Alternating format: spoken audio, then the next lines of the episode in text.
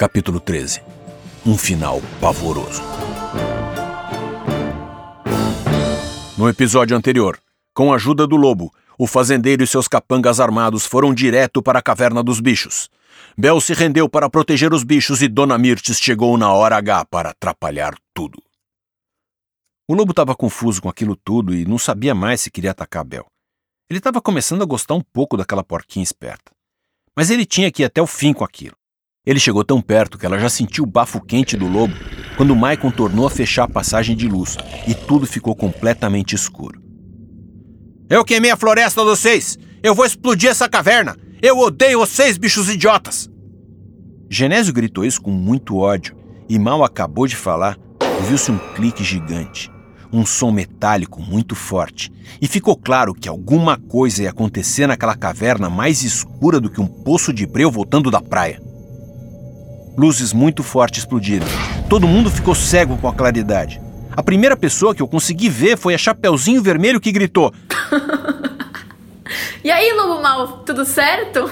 Junto com ela estava a equipe da televisão que estava filmando tudo.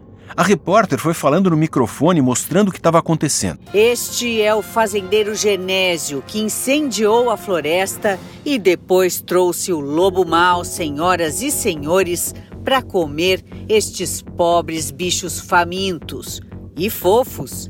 O fazendeiro criminoso vai ser preso agora pela Polícia Florestal que acaba de chegar aqui na caverna. Os homens da Polícia Florestal algemaram o fazendeiro e prenderam o lobo mau numa jaula. Coitado, ele nem era tão mal assim e agora estava com a maior cara de cachorro triste. Abel e a Chapeuzinho foram chegando perto da jaula, prontas para dar uma lição nele. O lobo olhou para elas com a cabeça baixa e disse: Eu já estou preso.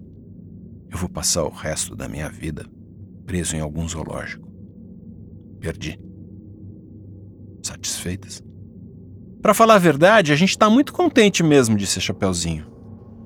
É, nós arrumamos uns caras para despachar você dessa para melhor, disse a Bel. Ela disse isso fazendo uma cara bem malvada. Então ela concluiu: Então, nós arrumamos uns caras de uma ONG. ONG? Que diabo é ONG? Que conversa é essa? É uma organização que cuida dos bichos.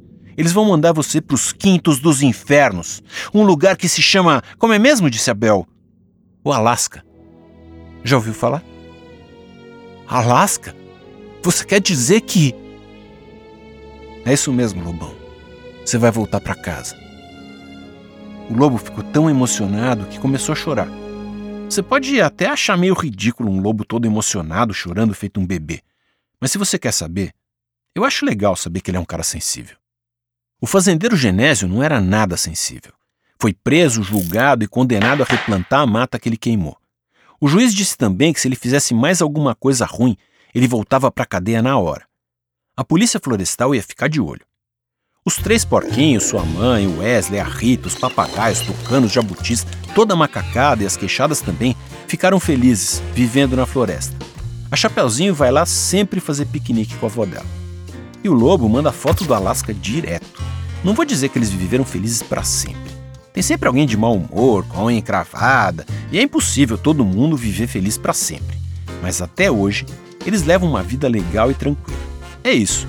Eu só lamento informar que agora mesmo o Baldo está se preparando para soltar um pum daqueles.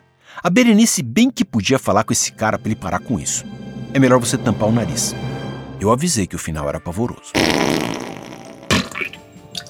Fim.